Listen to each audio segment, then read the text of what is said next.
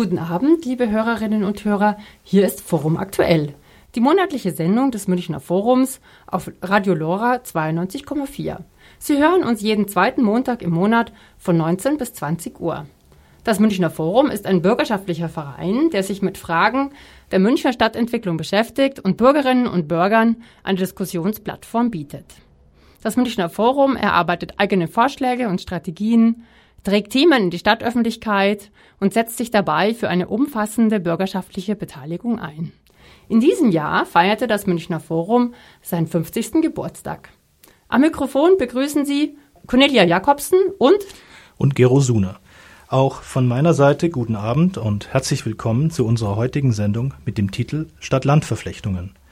Die Stadt München wächst und mit ihrem Wachstum entstehen zahlreiche Probleme und Herausforderungen auch für ländliche Regionen. Mobilität, Klimaschutz, bezahlbares Wohnen, nur wenige Schlagworte für die vielfältigen Handlungsfelder nachhaltiger Stadt- und Regionalentwicklung. Zu den vielfältigen Stadt-Land-Verflechtungen begrüßen wir heute Abend als Diskussionspartner zwei hochkarätige Experten der räumlichen Planung. Herrn Professor Marc Michaeli von der Technischen Universität München, seit 2010 Inhaber des Lehrstuhls für nachhaltige Entwicklung von Stadt und Land. Guten Abend. Sowie Herrn Stadtdirektor AD Stefan Reisschmidt, über 21 Jahre lang Leiter der Stadtentwicklungsplanung der Landeshauptstadt München und seit 2018 als unabhängiger Experte in zahlreichen Gremien und Initiativen tätig. Guten Abend. Herzlich willkommen bei unserer heutigen Sendung Stadt-Land-Verflechtung. Wie bereits erwähnt, München wächst. Die Boden- und Mietpreise steigen, die Flächen in der Stadt München werden knapp. Um Wohnraum zu schaffen, verschwinden die Grünflächen, die in einer immer dichter werdenden Stadt eigentlich dringend benötigt werden. Daher stellt sich die Frage, ob die Stadt München das derzeitige Wachstum alleine lösen kann oder ob es ein Gesamtkonzept für die ganze Region rund um München geben müsste.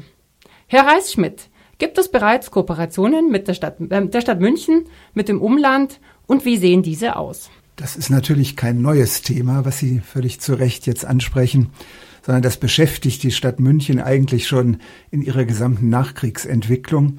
Und es gibt seit den 1950er Jahren Verbände, Vereine vielfältiger Art, wie etwa den Planungsverband Äußerer Wirtschaftsraum oder den Regionalen Planungsverband München oder den Erholungsflächenverein oder auch Heideflächenverein und Dachauer Moosverein, also Vereine, die sich entweder um die Planungskultur und die gemeinschaftliche Planung in der Region kümmern oder die auch ganz bestimmte Ziele des Naturschutzes und der Erholungsflächenvorsorge äh, tatkräftig in die Hand nehmen und auch umsetzen.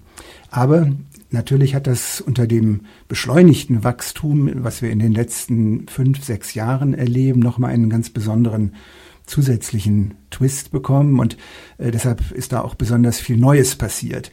Ähm, wir machen äh, seit dem Jahr 2014 jährlich äh, regionale Wohnungsbaukonferenzen. Es hat sich ein Bündnis für Wohnungsbau und Infrastruktur in der Region gebildet, äh, mit Landräten, mit vielen Bürgermeisterinnen und Bürgermeistern und natürlich dem Münchner Oberbürgermeister Dieter Reiter.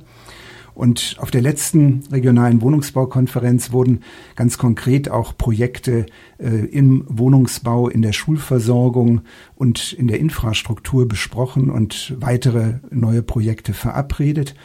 Es wurde auch darüber gesprochen, ob zum Beispiel eine internationale Bauausstellung einen zusätzlichen Qualitätsschub für regionale Projekte in der Infrastruktur und im Wohnungsbau geben kann. Also es tut sich eine ganze Menge und wir werden sicher gleich noch darauf zurückkommen. Es gibt äh, bestimmte Bereiche, die auch äh, wo richtig äh, innovativ mit äh, ganz neuen Überlegungen, zu denen wir äh, uns früher äh, nicht durchringen konnten, an das Thema äh, interkommunale und regionale Kooperation herangegangen wird. Herr Professor Michaeli, Einbindung des Umlands, Stadt-Land-Kooperationen, Wohnungsbau in der Region. Führt das nicht alles zu weiteren Preisanstiegen, dann eben im Umland, zu mehr Verkehr und letztlich zum Verlust der einzigartigen Identität des ländlichen Raums? Das muss es nicht unbedingt. Also man darf sich ja nicht vorstellen, dass Stadt und Land eigentlich langfristig definiert sind, was da passiert. Die Nutzer dieser Region, die ändern sich permanent. Es gibt neue Nachfrage, es gibt auch neue Gestaltende dieser Region. Und wenn man diese Begriffe so ein bisschen auch gestaltbar versteht, dann ist ja unter Umständen diese Veränderung und auch diese Qualifikation der Region gar nicht so schlimm. Dass das am Ende vielleicht mit Preissteigerungen zu tun hat, ja, man sollte da nicht naiv dran gehen und sagen, alles bleibt wie es ist. Ein solcher wird auch kurzfristig sicher nicht nur Gewinner haben, aber Herr Reis-Schmidt hat es ja eben schon gesagt, das sind sehr langfristige Prozesse, da muss man sich lange vorbereiten, bevor etwas mal Wirkung zeigen kann. Und vielleicht muss man eben, um dann langfristige Ziele erreichen zu können, auch mal sagen, ah, dann haben wir vielleicht mal Defizite im kurzfristigen, die dann vielleicht kompensiert werden müssen. Heißt aber auch, dass wir auf vielen Ebenen gleichzeitig arbeiten können. Also nicht nur Wohnungsbau, sondern unter Umständen muss man dann eben gleichzeitig auch über den Verkehr nachdenken, über äh, Gewerbeansiedlung in einer koordinierten Art und Weise. Wenn im Umland gebaut wird, stellt sich ja auch die Frage, was und wo dort gebaut wird. Und in der Vergangenheit wurden im Umland häufig Einfamilienhaussiedlungen und Gewerbegebiete errichtet.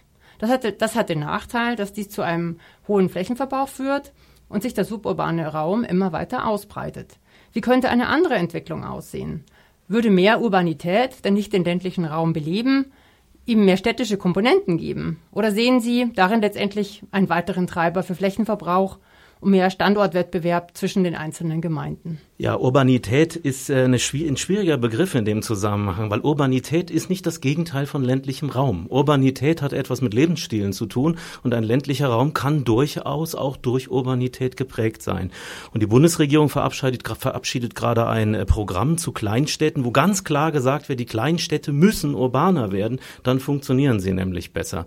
Und man kann sich durchaus für die Region so etwas auch vorstellen, dass man sagt, ja, wir nutzen im Endeffekt das, was die Urbanität mit sich bringt, bringt, aber eben wir achten auch darauf, dass unsere ländliche Identität weiterentwickelt wird. Das heißt nicht ein reiner Schutzgedanken, wir haben die ländliche ähm, Identität zu verteidigen um allen Preis, so wie sie jetzt ist, sondern wir stellen uns die Frage, wie sieht denn diese Identität morgen auch aus? Ich würde das äh, weitgehend dem so zustimmen, würde aber vielleicht noch eins draufsetzen und sagen, wenn wir wirklich eine stärker polyzentrale Entwicklung in Bayern wollen oder vor allen Dingen in Südbayern, wo alles so auf München fokussiert ist, dann ist äh, ganz wichtig, dass wir auch äh, in den sogenannten ländlichen Räumen, vor allen Dingen aber in den kleinen und mittleren Städten, Urbanitätsangebote machen. Denn warum kommen so viele Menschen nach München? Sie suchen kulturelle und äh, kommunikative Qualitäten, die wir gemeinhin mit Urbanität bezeichnen. Und wenn wir da nicht woanders entsprechende Angebote machen, dann werden sie weiterhin nur äh, in die Stadt München drängen. Insofern ist es also auch ein Beitrag zu der, äh, glaube ich, von sehr vielen inzwischen gewollten äh, Entlastung oder äh, wie das äh, jetzt auch manchmal genannt wird im politischen Raum im Zusammenhang mit dem Koalitionsvertrag, die Entschleunigung der großen Zentren. Jetzt haben Sie natürlich gerade was gesagt, Herr Reis-Schmidt, da muss ich dann nochmal reingerätschen. Ähm, diese Polyzentralität. Ich bin vor acht Jahren nach München gekommen und erlebe diese Polyzentralität in diesem Raum nicht so stark wie in anderen Räumen. Wenn ich in andere metropolitane Regionen in Europa schaue, sehe ich aber, dass ein solches, ein solcher Ausgleich zwischen den ländlicher und städtisch geprägten Räumen durchaus gelingen kann, wenn ich eben ein solches Bild von Polyzentralität entwickle. Wenn ich mit einem Zentrum arbeite, dann habe ich natürlich die Schwierigkeit, dass es da ganz entlegen noch Peripherien gibt, die ich vielleicht von dort aus nicht mehr bespielen kann. Mhm. Also es gibt gute Beispiele. Ja, also das Defizit ist offensichtlich. Ich komme äh, in meiner früheren Phase meiner Berufstätigkeit ja aus dem Ruhrgebiet, also einem extrem polyzentrischen Raum und äh, habe das dort äh, auch ganz anders erlebt. Aber äh, das Thema ist in der Münchner Stadtentwicklung schon seit den 1970er Jahren akut und da ist auch einiges erreicht worden mit der Entwicklung von Stadtteilzentren in dieser auch sehr stark monozentrischen Stadt. In der Region tun wir uns damit äh, das ist völlig richtig, noch schwer, aber ein paar von den aktuell verabredeten Projekten, die ich eben angedeutet habe, gehen auch genau in diese Richtung. Das eine Projekt, äh, wozu jetzt äh, gerade der Planungsausschuss des Stadtrates auch schon sein äh, Ja gegeben hat, bezieht sich auf einen Vorteils- und Lastenausgleich in einer wachsenden Region. Äh, das heißt also auch zu fragen, wie kann man sich gegenseitig unterstützen, wie kann man auch dafür sorgen, dass die äh, hohen äh, Kosten für soziale Infrastruktur, die die kleinen Gemeinden häufig überfordern, dass die auch mit von der Kernstadt getragen werden, dass es hier also zu einer wirklich solidarischen Entwicklung kommt. Und ein zweites ganz wichtiges Thema, das ist aus meiner Sicht das A und O, wenn wir fragen, wo kann diese Region noch verträglich und vertretbar wachsen, wie kommen wir an der richtigen Stelle an das Bauland heran. Denn München selbst ist ja eine sehr flächenknappe Stadt.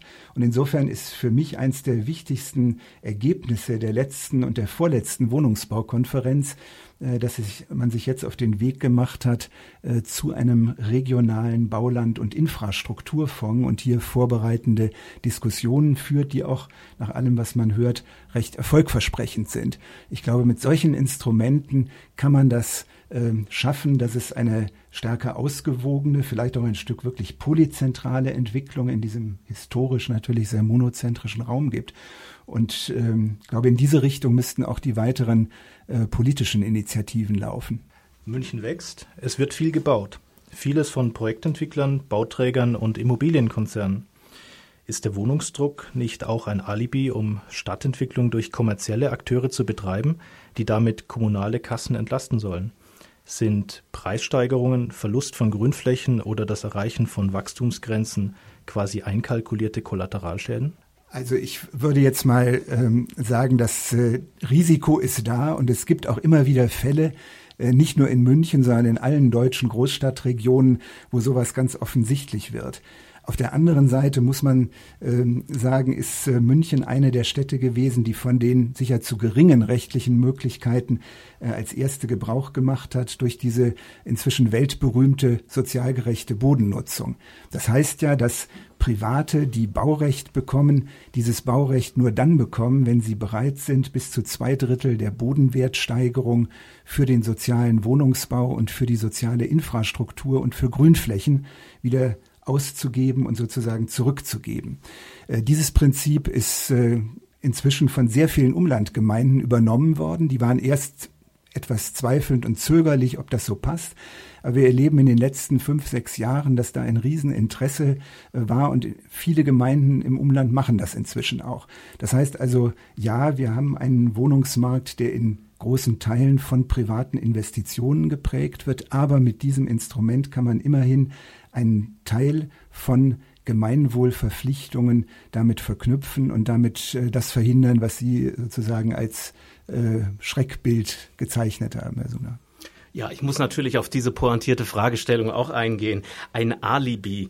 Ähm, es muss letztendlich diese Wohnungsbereitstellung auch durch private passieren. Es ist äh, nach vielen politischen Entscheidungen, die man gefällt hat, zu denen man heute auch stehen muss, gar nicht mehr möglich, dass man sagt, der Staat versorgt mit Wohnungen. Also das ist auch durchaus begründet, warum das so sein muss. Die Frage ist eben, wie Herr Reis-Schmidt das anspricht, was sind die Mechanismen, die dann einen Mehrwert, der irgendwo generiert wird, auch wieder in die soziale Gemeinschaft zurückfließen lassen. Also ist es möglich, noch viel stärker die äh, Rückflüsse, die es aus zum Beispiel der sozial gerechten Bodennutzung gibt, wieder einfließen zu lassen in die Qualifikation von öffentlichen Flächen, öffentlichen Infrastrukturen und ähnlichem. Und da haben überraschenderweise die Umlandgemeinden noch wesentlich mehr Aufholbedarf, was das Erfinden und das Etablieren dieser Mechanismen angeht, als die Stadt selber. Wenn es dann an den Rand der Metropolregion geht, dann wird es ganz besonders gefährlich, weil wir dann nämlich auch Preisstrukturen haben, die es gar nicht mehr ermöglichen, da beliebig viel Rückfluss zu machen, ohne dass die Gemeinden hier auch in einen ruinösen Wettbewerb um äh, Flächen und ähnliches äh, gehen. Also insofern äh, kann man auch schon natürlich von Kollateralschäden sprechen, dass die Preise steigen, dass die Grünflächen verwertet werden. Aber man muss es mit so einer gewissen Abwägung machen, wo man sagt, ein Teil davon braucht es auch, weil wenn das Wohnen und das Bauen, äh, wenn das Wohnen zu billig und das Bauen zu teuer wird, ja, wo sollen denn dann diese ganzen neuen gebrauchten Wohnungen denn herkommen? Der Staat kann sie nicht beliebig bereitstellen. Da brauchen wir irgendwelche ökonomischen Mechanismen, die auch im privaten Bereich funktionieren. Trotzdem, äh, glaube ich, muss man sagen, hat der Staat und vor allen Dingen die Kommunen natürlich eine besondere Verantwortung, gerade das auszugleichen, was der Markt eben nicht bringt, nämlich bezahlbaren Wohnraum. Da komme ich nochmal auf mein derzeitiges Lieblingsthema zurück, nämlich die Bodenpolitik. Ähm, so gut die städtebaulichen Verträge mit den privaten Investoren sind, so gut äh, ist es oder noch viel besser ist es, wenn äh, etwas baulich realisiert wird, egal ob Wohnungsbau oder äh, Infrastruktur, auf Flächen, die der Stadt bereits gehören oder der Umlandgemeinde.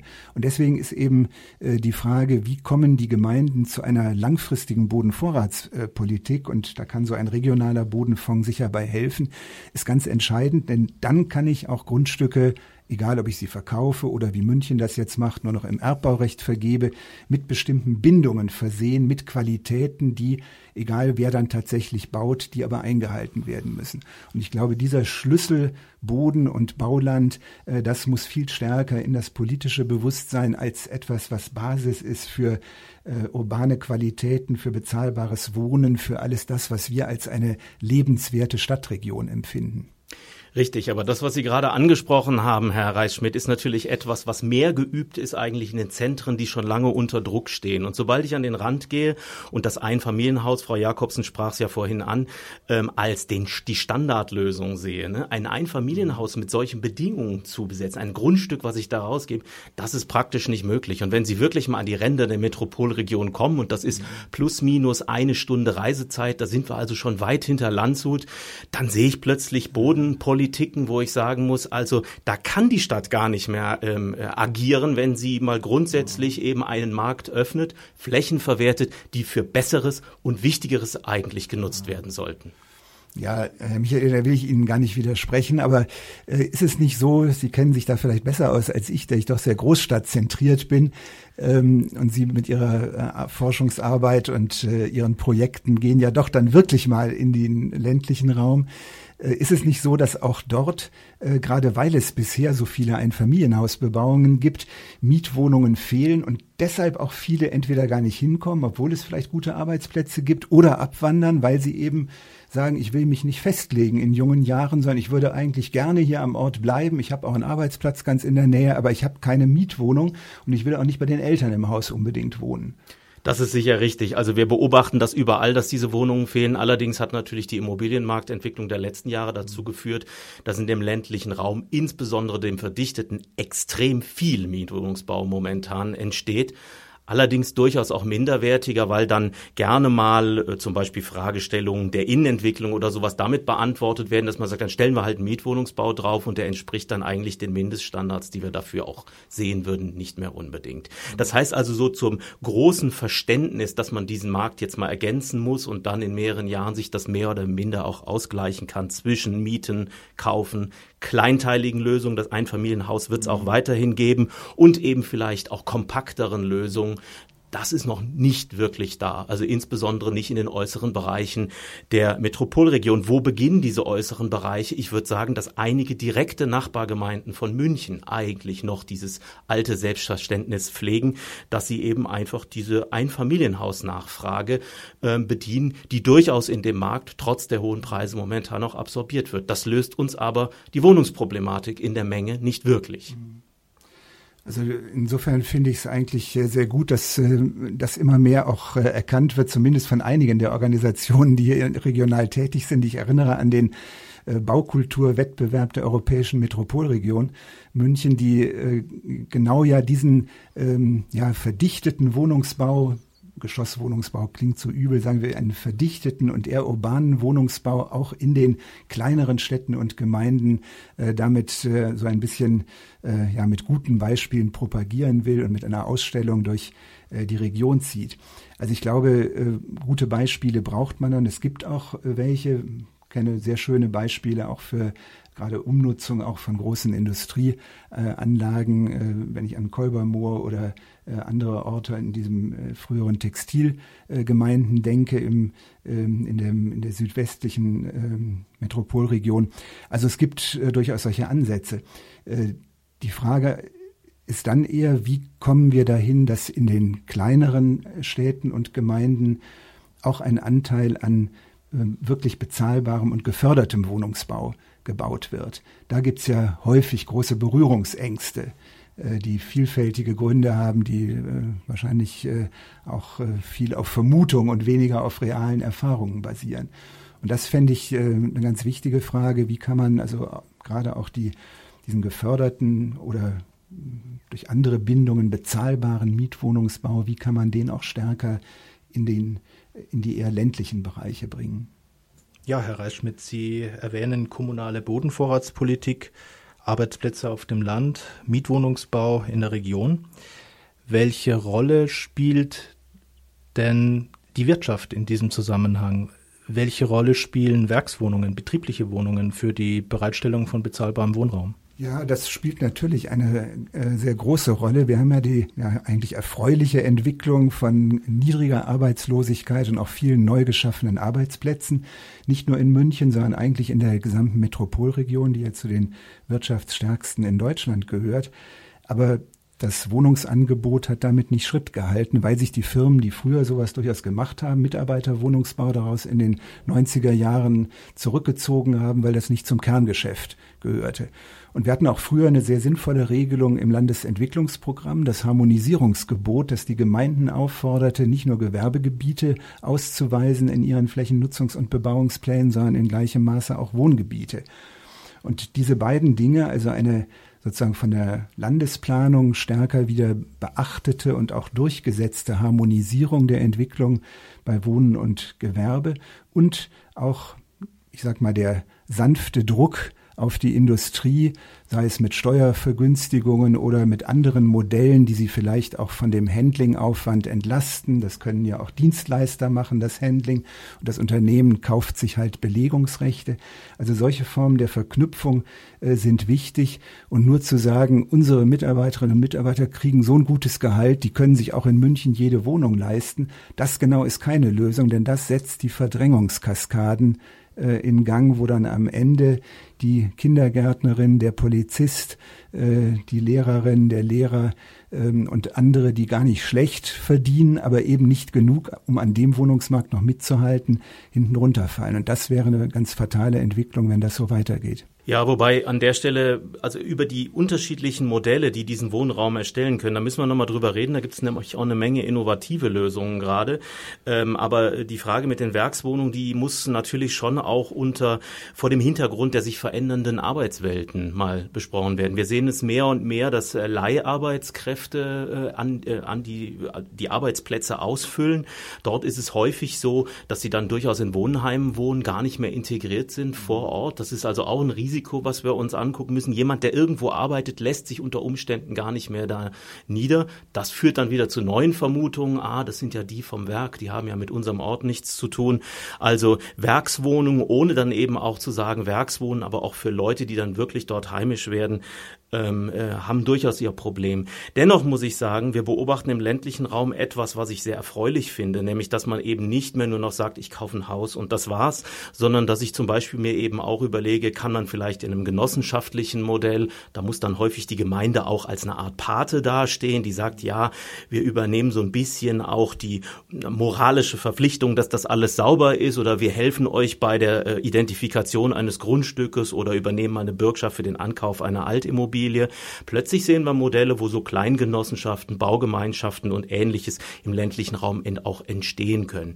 Das ist jetzt nicht die Lösung für den allerbilligsten Wohnraum, sondern da reden wir eigentlich eher über eine Wohnungsbereitstellung auch im mittleren Segment. Aber Herr Reis-Schmidt hat das richtig gesagt. Wenn wir das mittlere Segment als Druck aus dem Münchner Kessel sozusagen schon mal etwas rausnehmen können, ja, dann ist eigentlich schon viel getan, weil dann die Verdrängungskaskade eben nicht mehr ganz so steil ist. Also ich finde gerade dieses Stichwort, was Sie brachten, Herr Michaeli, Genossenschaften und Baugemeinschaften sehr wichtig, weil das auch gerade in München sich gezeigt hat, dass das äh, viel bringen kann. Seit 2014 verkauft ja die Landeshauptstadt München oder vergibt im Erbbaurecht von ihren Flächen 30 Prozent ausschließlich an Genossenschaften, 10 Prozent an Baugemeinschaften. Und die leisten dann durchaus auch einen Beitrag zum geförderten Wohnungsbau, übernehmen also Förderquoten und äh, die Leute, die keinen Genossenschaftsanteil erwerben können, werden von der Stadt gefördert, damit sie das tun können und Mitglied in der Genossenschaft werden können. Also das kann man sehr gut verbinden und ähm, da sind zurzeit äh, neben den mehreren hundert schon realisierten in den letzten Jahren durch Münchner meist neu gegründete Genossenschaften äh, knapp 4000 neue Wohnungen in der Pipeline, in der Planung und Vorbereitung, zum Beispiel in Freiham oder in der Bayern-Kaserne, äh, wo es dann demnächst auch mit dem Bauen losgeht. Und äh, die Kolleginnen und Kollegen aus diesen Genossenschaften, die ich hin und wieder treffe, erzählen auch davon, dass sie auf ein wachsendes Interesse in Umlandgemeinden stoßen. Und denke, das äh, ist ja auch das, was Sie bestätigen, dass sozusagen früher für rein städtische Organisationsformen und Trägerformen gehaltene Formen, dass die äh, sehr gut auch in ländliche Gemeinden passen, in kleinere Städte passen und äh, dort ja zu dieser größeren Vielfalt, die wir brauchen, um auch vielleicht einer einer Urbanität dort näher zu kommen und nicht nur über Wohnungsversorgung zu reden. Das klingt immer so ein bisschen nach Notbehelf, sondern es geht ja wirklich darum, gutes Leben zu ermöglichen und das eben je nachdem, was jemand für Präferenzen hat, sowohl an sehr verdichteten Orten als auch an den eher ländlichen, wo man vielleicht außer dem Lärm der äh, landwirtschaftlichen Geräte äh, dann manchmal auch eine größere Ruhe hat. Wenn nicht alle gerade mit dem Auto an der eigenen Tür vorbeifahren oder am eigenen Gartentor. Ja gut, also ich meine, das ländliche Leben sieht auch heute nicht mehr so aus, dass man nur die Kuhglocken hört. Und ich meine, da muss man auch so ein bisschen aufpassen in der, in der Kommunikation. Im, dem ländlichen Raum ist extrem viel zuzutrauen, wenn man in den Kommunikationen vor Ort wirklich herausarbeitet, was die Chancen sind. Der ländliche Raum hat nämlich durchaus die Möglichkeit, eben nicht den ganz großen Standards der Stadt zu folgen, auch mal unkonventionelle Lösungen zu gehen, weil der Bürgermeister kennt ja alle, der kann ja mit allen reden und kann auch durchaus, wenn er dann zusammen mit den Bürgern ein Ziel Ziel vorlegt, mal sagen, wir verpflichten uns zu etwas, was der große, relativ anonyme Markt in einer Millionenstadt nun mal eben nicht hergibt. Und wir erleben gerade diesen Willen, hier gemeinsam für eine Wohnungsversorgung einzustehen, bis in den tiefsten ländlichen Raum. Da gehen wir also inzwischen 150, 200 Kilometer aus München raus in Gebieten, wo vielleicht das erste Thema gar nicht Wohnraumversorgung ist, zum Beispiel Wiederbelebung des Ortskerns steht da viel weiter oben auf der Wunschliste. Und da stellt man plötzlich fest, Mensch, das wäre doch ein guter Mechanismus, dass wir uns mal darüber Gedanken machen, wer wohnt wie in Zukunft, wer steht dafür ein, wie können wir uns da selber helfen, weil da ist ja nun auf eine Hilfe durch Markt auch in den seltensten Fällen zu vertrauen. Also diese Initiativen und Bewegungen, die äh, Sie beschreiben und äh, die ich, wie gesagt, äh, zwar nicht selber erlebe, weil ich so ein äh, Städter bin, aber wo ich natürlich auch von höre und äh, Freunde und Bekannte habe, die mir davon berichten. Ich glaube, das äh, ist ein wichtiges Moment, was äh, dann auch am Ende dazu beitragen kann, dass diese Vielfalt der Lebensform und die Entlastung der großen Metropolen tatsächlich Wirklichkeit wird. Aber das muss natürlich auch unterstützt werden. Und äh, ich glaube, da ist auch dann wieder ein Schnittpunkt zu dem, wo wir gemeinsam dran arbeiten in der Initiative das bessere LEP für Bayern, also ein besseres Landesentwicklungsprogramm, was erstens vernünftige und auch in diesem Sinne ähm, ja, zukunftsfähige Vorgaben gibt, aber es eben auch sehr viel stärker auf Umsetzung und Wirksamkeit durch die Verknüpfung etwa mit ganz neuartigen Förderprogrammen, mit denen man solche Initiativen unterstützen kann, äh, abhebt. Und äh, ja, ich glaube, da gibt es viel Luft nach oben in Bayern insgesamt und äh, nicht nur in der Region München oder in der Metropolregion München, sondern vielleicht auch gerade in den Räumen, äh, die im Norden, Nordosten Bayerns äh, von den beiden Metropolregionen äh, am weitesten entfernt sind. Herr Reichschmidt, Sie erwähnen das bessere LEP. Ähm, wo etwas besser ist, scheint es schon etwas Gutes zu geben. Ähm, es gibt also bereits ein LEP und äh, Städte wie München wachsen, Ballungsräume entstehen, Grenzen verwischen. Jedoch Gemeinden in ländlichen Boomgegenden versuchen sich gegenseitig mit den neuesten und größten Gewerbegebieten zu übertrumpfen. Gleichzeitig verelenden und schrumpfen Regionen, Dorfzentren stehen leer, Sie haben es selbst erwähnt. Infrastrukturen wie Krankenhäuser, Schwimmbäder oder Bahnhöfe werden geschlossen. Ergebnisse einer Laissez-faire-Kultur in der Landesentwicklung, die Marktmechanismen eindeutig den Vorzug gibt. Bräuchten wir nicht also eine ernstzunehmende Landesplanung, die auf gemeindeübergreifender Ebene einen gemeinwohlorientierten Ausgleich schafft? Schafft das Ihr besseres LEP oder welche Strategien und Lösungen schlagen Sie vor? Ja, ob es das schafft, das weiß man natürlich erst, wenn man es gemacht hat. Und wir haben mit unserer Initiative, der ja ein Dutzend äh, Akademien und äh, Kammern und Verbände aus dem Spektrum von Architektur und äh, Landschaft und äh, Naturschutz angehören, wir haben ja äh, einen Vorschlag gemacht, aber der ist noch nicht umgesetzt. Ja, warum haben wir es das bessere LEP genannt? Ähm, ähm, das ist eine gute Frage. Die lasse ich jetzt mal offen. Wir wollten höflich sein und auch dem Rechnung tragen, dass natürlich äh, wirklich die bayerische Landesplanung in ihren Anfangsjahren im letzten Jahrhundert, äh, also ab den äh, 70er, 80er Jahren, äh, wirklich mal führend in Deutschland war. Sie hatte also sehr ähm, ja, sehr plausible, sehr gute, sehr zukunftsorientierte Regelungen. Und äh, die sind dann immer weiter unter dem Stichwort Entbürokratisierung und äh, Kommunalisierung äh, sind die immer weiter abgebaut und aufgeweicht worden, wie zum Beispiel für die von Ihnen thematisierten Gewerbegebiete das Anbindegebot, das an den äh, Bundesstraßen und Autobahnauffahrten erheblich gelockert und äh, praktisch nicht mehr existent ist. Ähm, da müssen wir sozusagen wieder zurück. Wir nennen es eine gestaltende und strategisch orientierte Landesplanung, die eben dann auch verknüpft ist mit ganz konkreten Förderprogrammen und auch mit einer sehr viel stärkeren ähm, Regionalplanung, äh, die äh, nicht mehr nur äh, irgendwelche äh, relativ äh, unverbindlichen Zielkataloge und Pläne macht, sondern die sich auch im Regionalmanagement betätigen kann. Das heißt, Regionalplanung äh, muss auch in der Umsetzung und in der Kontrolle der Wirksamkeit solcher Planungsinstrumente mitwirken und muss ein Partner auch der Kommunen sein. Äh, sonst kann sie diese äh, Mittelposition zwischen Landesplanung und kommunaler Planung auch nicht erfüllen. Ähm, ob das äh, gelingen kann, das äh, wird sich zeigen. Das hängt vor allen Dingen auch vom politischen Willen ab, ob jetzt die neue bayerische Staatsregierung da vielleicht etwas offener äh, zu diesem Vorschlag ist, als äh, das die Vorgängerregierung war. Ähm, wir glauben aber, dass äh, die Zeit gekommen ist und äh, hören auch an vielen Stellen durchaus ähm, neben kritischen Äußerungen zu unserer Initiative auch Bestärkung und positives Echo, äh, zum Beispiel in einer Runde der Vorsitzenden der regionalen Planungsverbände, in der ich in der letzten Woche zu Gast war, wo es eben auch sehr deutlich unterstützende Voten gab. Und äh, insofern glaube ich, wir sind zur richtigen Zeit mit dieser Initiative gestartet, die ja vor allen Dingen auch das wird Michael noch besser sagen können als ich, äh, vorhat, das Ganze ja auf mehr Wissen zu basieren. Das ist ein ganz wichtiger Punkt. Äh, und zum Zweiten, die äh, einen offenen und lernenden Prozess zu machen, damit nicht hinter verschlossenen Türen und mit ganz wenigen Beteiligten nur irgendwelche dicken Papiere entstehen, die dann kaum jemand nachvollziehen kann. Dieser offene und lernende Prozess ist ein wesentliches Element und da wird dann auch natürlich über die Inhalte diskutiert und gerungen werden, bevor dann etwas letztlich beschlossen wird.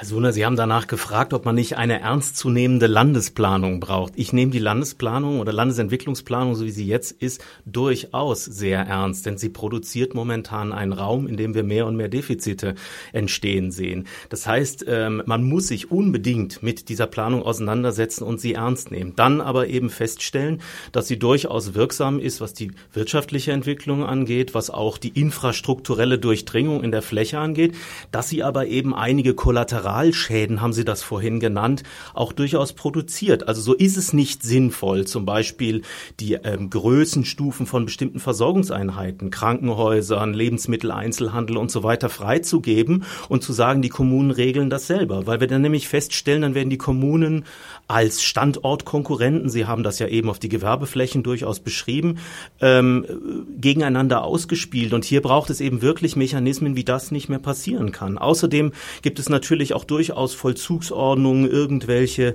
Gesetzestexte, die sich da auch in ihren Verfahren durchaus widersprechen. Also zum Beispiel möchten wir ja vielleicht die Bündelung von Versorgungseinheiten an bestimmten Orten nicht, aber wenn ich mir gucke, wann lässt denn die Regionalplanung dann mal einen Versorgungsstandort zu, dann müssen da eben schon andere da sein sein und ansonsten wird er gar nicht zugelassen. In sehr vereinfachter Art und Weise dargestellt.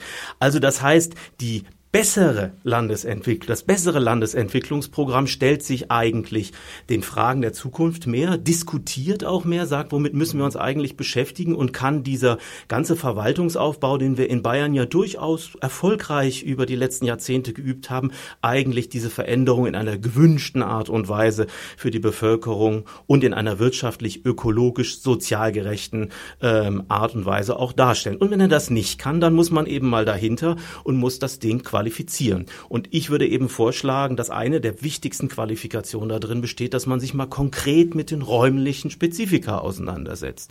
Klingt jetzt so ein bisschen Abstrakt ist es aber gar nicht, weil natürlich funktionieren diese ganzen Mechanismen der Landesentwicklung nur, wenn ich viele Dinge vorher modellhaft festlege und standardisiere. Da sind plötzlich äh, Kommunen gleich behandelt oder ähnliches. Das müssen wir auch aus unserer Rechtsprechung so äh, akzeptieren. Ja, aber vielleicht kann eben nicht an jedem Ort mit bestimmten kommunalen Talenten und Fähigkeiten die Lösung gleich aussehen. Das ist der Grund, Herr Reis-Schmidt, ich nehme jetzt Ihren Faden auf, warum ich mich ganz stark für ein Wiedererarbeiten des Raumwissens und des Aktuellhaltens dieses Raumwissens einsetze. Ich glaube, dass wir momentan in der Diskussion gar nicht das Neueste, was wir über den Raum wissen, einsetzen können, weil wir uns immer wieder gefangen nehmen in solchen Diskussionen, zum Beispiel, ja, was ist nun ländlich oder was ist städtisch? Das ist, obwohl mein Lehrstuhl so heißt, mir gar nicht so wichtig. Mir ist es eher wichtig, dass man sich überlegt, wie diese Dinge miteinander funktionieren können. Denn diese Idee, dass wenn es der Stadt gut geht, geht es dem Land schlecht, das liest man ja durchaus vereinfacht in der Presse manchmal, die ist einfach nicht richtig. Wenn es dem Land gut geht, geht es der Stadt auch gut. Wenn es der Stadt gut geht, muss es dem Land nicht unbedingt gut gehen, sollte es aber, damit es der Stadt langfristig auch gut geht. Herr Professor Michaeli, Herr Reichschmidt, Sie plädieren also für eine gestaltende, strategisch orientierte Landesplanung, um es in Ihren Worten zu sagen, Herr Reichschmidt. Welche Stellschrauben hat diese? Welche, welche Macht soll diese haben? Ja, die Stellschrauben der Landesplanung sind natürlich einmal, wenn man es jetzt rein vom Planungssystem her betrachtet, die, dass sie Vorgaben geben, an die sich die Regionalpläne halten müssen, die wiederum Vorgaben machen für die Flächennutzungspläne. Das ist sozusagen die formale Struktur. Aber wir sind ja in unserem Modell ein bisschen weitergegangen und haben damit äh, auch so ein bisschen neidvoll fast in unser Nachbarland Schweiz geschaut, dass es nämlich ganz wichtig ist, gerade auf so einer ziemlich abstrakten äh, Gesamt Landes- oder in der Schweiz Gesamtbundesebene mit informellen Instrumenten zusätzlich zu arbeiten und nicht nur auf diese formale und rechtlich durchdeklinierte Planung zu vertrauen. Diese informellen Konzepte, Raumkonzepte, die dann auch äh, eben Ergebnis zum Beispiel eines Wettbewerbs sein können, eines Ideen, einer Ideenkonkurrenz, äh, das ist etwas, was Leben in diese Konzepte bringt und wo man dann auch diskutieren kann anhand eher informeller Konzepte, die anschaulicher und konkreter Probleme adressierend sind, wo man dann auch ja die Zukunftsfähigkeit dran testen kann. Und ich glaube, diese Verbindung von informellen Instrumenten mit diesem sehr, sehr formalen Instrument, das wäre ähm, mit ein wesentlicher Bestandteil unserer, äh, unseres Konzepts vom besseren LEP. Also das ist sicher eine ganz wichtige Sache, die ich hundertprozentig unterstütze, dass wir nämlich letztendlich eigentlich definieren müssen, in welche Richtung geht. Es reicht nicht allein, die, die äh, rechtlich gesetzten Prozesse zu erklären, sondern wir haben es hier mit einem, mit einem rechtlichen Begriff zu tun, der eigentlich immer wieder neue Definitionen braucht. Und das müssen wir eigentlich angehen. Also wirklich immer wieder definieren, wo wollen wir hin. Das sind natürlich auch Bilder, die müssen alle fünf Jahre überarbeitet werden. Aber Herr Reis-Schmidt, Sie haben uns ja eben ähm, die Schweiz genannt. Wir könnten jetzt auch Holland nennen nennen, wir könnten auch Österreich nennen oder sicher sehr gut aufgestellt in dem Bereich auch die Provinz Südtirol, ähm, wo man eben sagt, ja, das ist unsere Arbeit, die wir als Planer, Gestalter, Entwerfer zu tun haben, nämlich diesen Prozess eigentlich permanent laufen zu lassen und dann mit unserer Bevölkerung, mit der Verwaltung, mit der Politik permanent zu diskutieren, wie sieht denn eigentlich unsere Zukunft aus und die auch zu gestalten. Mit Anpassungen, die dann eben auch möglich sein müssen. Und ein solches informelles Instrument der Willensfindung zunächst mal ist sicher mal der erste richtige Schritt auch für unsere Landesentwicklungsplanung. Also deswegen war ja auch äh, eine unserer Ideen, äh, dass wir als ersten Schritt mal einen internationalen Kongress im nächsten Jahr veranstalten, wo wir all diese guten Beispiele, die aus denen wir vielleicht in Bayern etwas lernen können, uns einfach mal ganz konkret vorführen lassen und äh, auch diejenigen, die hier Verantwortung tragen in der Landes- und Regionalplanung, damit in Verbindung bringen weil ich glaube, wir haben ja so einen kleinen Workshop mit unserer Initiative in diesem Februar gemacht, wo wir eben aus der Schweiz und aus äh, dem Land Salzburg und aus äh, Vorarlberg und aus Baden-Württemberg Kolleginnen und Kollegen da hatten. Das hat doch gezeigt, die Anregungen, die man aus der Praxis in anderen europäischen Ländern äh, finden kann, die nützen einem sehr viel, um dieses Instrument mit neuem Leben zu füllen. Aber gibt es nicht auch Nachteile? Würde eine Landesplanung, also eine übergeordnete Raumplanung, denn nicht die Entwicklungsmöglichkeiten einzelner Gemeinden und Städte zu stark regulieren, Architektur und Städtebau vielleicht einengen, Baukultur behindern? Was meinen Sie dazu? Ja, das ist natürlich eine äh, wichtige Frage und äh, eine beliebte Frage und äh, Sie können sich vorstellen, als jemand, der eigentlich sein ganzes Berufsleben in kommunalen Verwaltungen gearbeitet hat, dass ich ein Fan der kommunalen Planungshoheit bin. Also insofern habe ich volles Verständnis für Ihre Frage.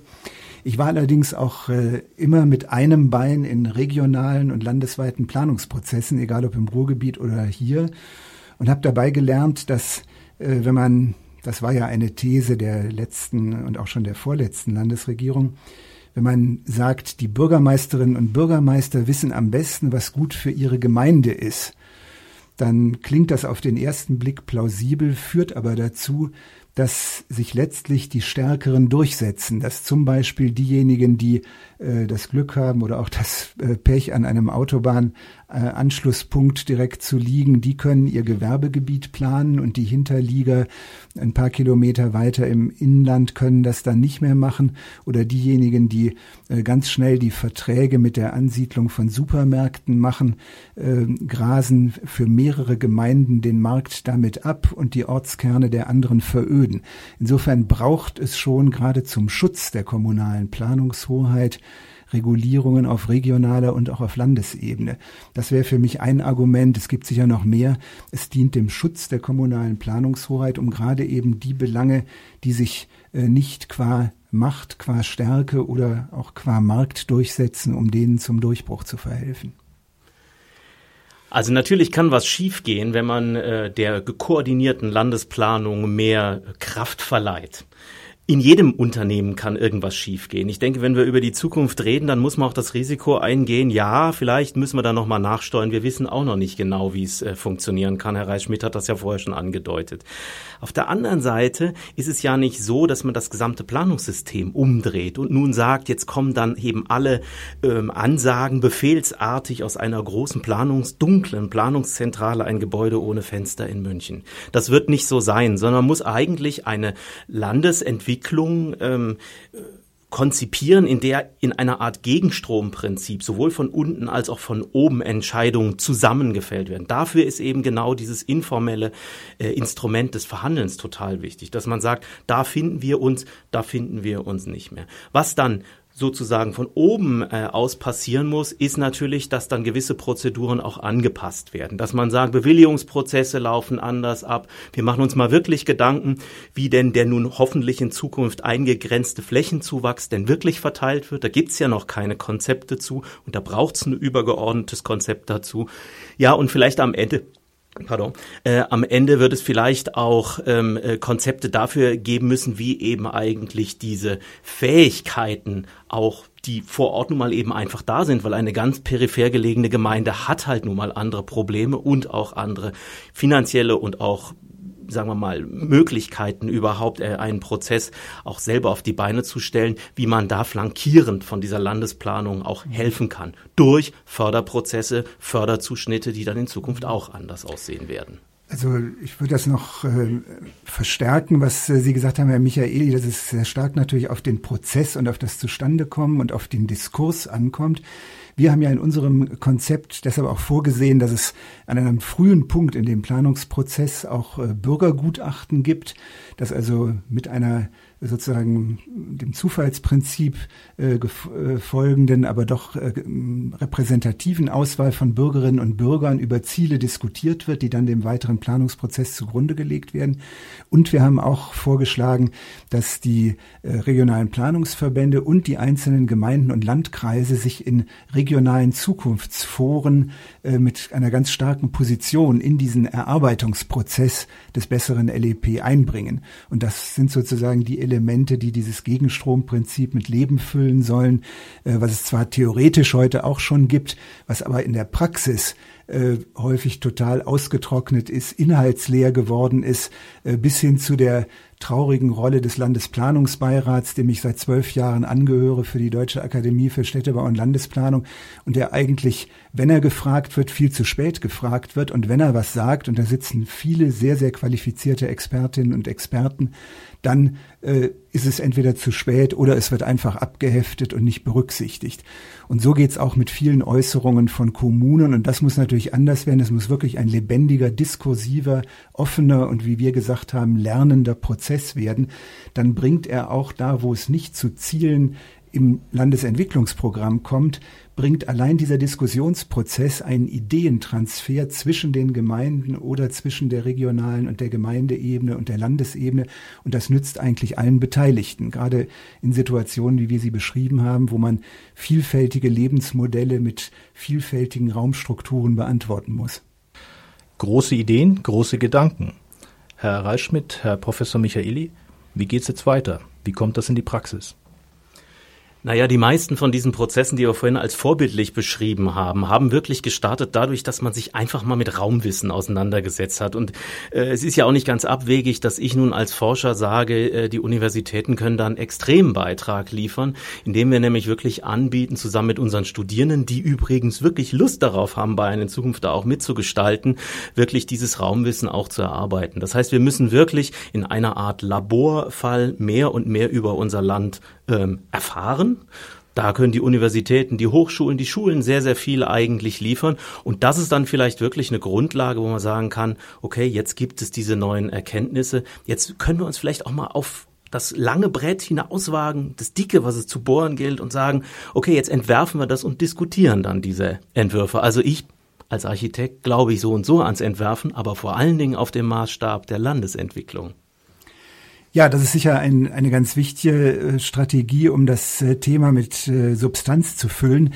Ähm, das, was ich mir auf die Fahne geschrieben habe, zusammen mit anderen aus der Initiative, ist dafür äh, bei anderen Verbänden Bündnispartnerinnen und Bündnispartner zu suchen, etwa auch bei Wirtschaftsverbänden oder bei solchen, die sich mit der Landwirtschaft beschäftigen. Da machen wir jetzt eine ganze Reihe von Terminen in nächster Zeit, um dafür zu werben. Und natürlich auch, äh, weil das ist letztlich das Entscheidende, politisch dafür zu werben. Äh, wir sind sehr gespannt, äh, wie sich das jetzt entwickeln wird mit einem, einer Neuressortierung der Landesplanung beim Wirtschaftsminister.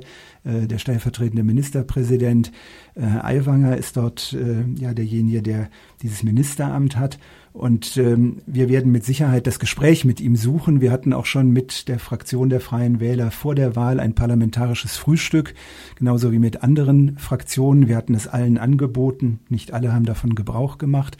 Und wir werden versuchen, im politischen Raum, in den Landtagsfraktionen dafür zu werben, mit einem solchen Prozess zu beginnen äh, und ja, genau mit dieser Frage Raumwissen äh, sammeln, darüber reden und zum Ausgangspunkt für kreative Ideen und für ein besseres LEP zu machen. Äh, das haben wir uns für die nächsten Monate vorgenommen. Also momentan ein konzeptionelles, ein politisches ja ein wissenschaftliches ähm, Projekt, Angehensweise. Inwieweit kommt das in die Praxis? Inwieweit kann die Ausbildung der jungen Studierenden heute das leisten? Herr Professor Michaeli, die Architektenausbildung heutzutage, kann die das? Es gibt durchaus Formate, die das können. Also wir machen mit unserer Architektenausbildung, da bieten wir ein Format an, das nennt sich Entwurfslabor. Da versuchen wir neues Wissen über die Orte rauszukriegen, indem wir mit den Studierenden an einen bestimmten Ort gehen. Das heißt, wir sind gar nicht so weit von der Praxis äh, entfernt, wie das manchmal klingen mag. Und ich glaube, wenn man solche Formate noch mehr fördert, wenn man also wirklich die jungen Gestaltenden, die Forschung und die Praxis zusammenführt, da wird sich noch sehr, sehr viel äh, ergeben in dem Sinne, dass man sieht, oh, da ist ja ein Potenzial, da haben wir lange Jahre eine Hürde nicht überwinden können. Aber für die Zukunft äh, ist das durchaus möglich, das zu gestalten. Und an der Stelle, glaube ich, sind wir von unserer Seite ähm, eigentlich ganz gut vorbereitet. Jetzt ist die Frage, inwiefern wir das zu einer gemeinsamen Frage wirklich im bayerischen Raum machen und sagen, dann nutzen wir doch einfach mal die ganze Kreativität, die in diesem Raum da ist. Aus Verbänden, aber ich sage es gerne ergänzen in Anwaltschaft für unsere Studierenden, vor allen Dingen natürlich auch für die Jungen, die da noch ganz lange in diesem Freistaat leben werden. Lieber Herr Professor Michaeli, Lieber Herr Reitschmidt, herzlichen Dank, dass Sie heute Abend bei uns zu Gast waren. Vielen Dank für diese tolle Diskussion. Das war Forum aktuell mit Professor Marc Michaeli, Professor der TU München, Inhaber des Lehrstuhls für nachhaltige Entwicklung von Stadt und Land und Stadtdirektor AD Stefan Reis-Schmidt, ehemaliger Leiter der Stadtentwicklungsplanung bei der Landeshauptstadt München. Auch von meiner Seite aus vielen Dank, dass Sie heute bei uns waren. Wenn Sie mögen, hören Sie uns wieder liebe Hörer und Hörerinnen, am Montag, den 10. Dezember um 19 Uhr.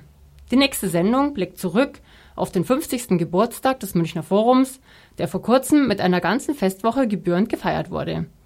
Wir präsentieren die Höhepunkte, Ausschnitte von Vorträgen und Podiumsdiskussionen und auch Stimmen von Besucherinnen und Besuchern. Das alles zur gewohnten Sendezeit.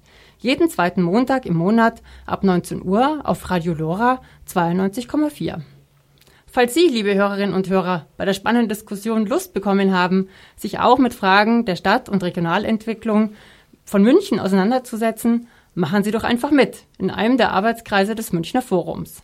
Informationen dazu finden Sie auf unserer Webseite www.muenchner-forum.de. Die Geschäftsstelle des Münchner Forums ist in der Schellingstraße 65. Falls Sie Fragen zu unserer Sendung haben, schreiben Sie uns eine E-Mail unter info at forum.de oder rufen Sie uns an unter der Nummer 089 für München 28 20 76. Vielen Dank fürs Zuhören und einen schönen Abend.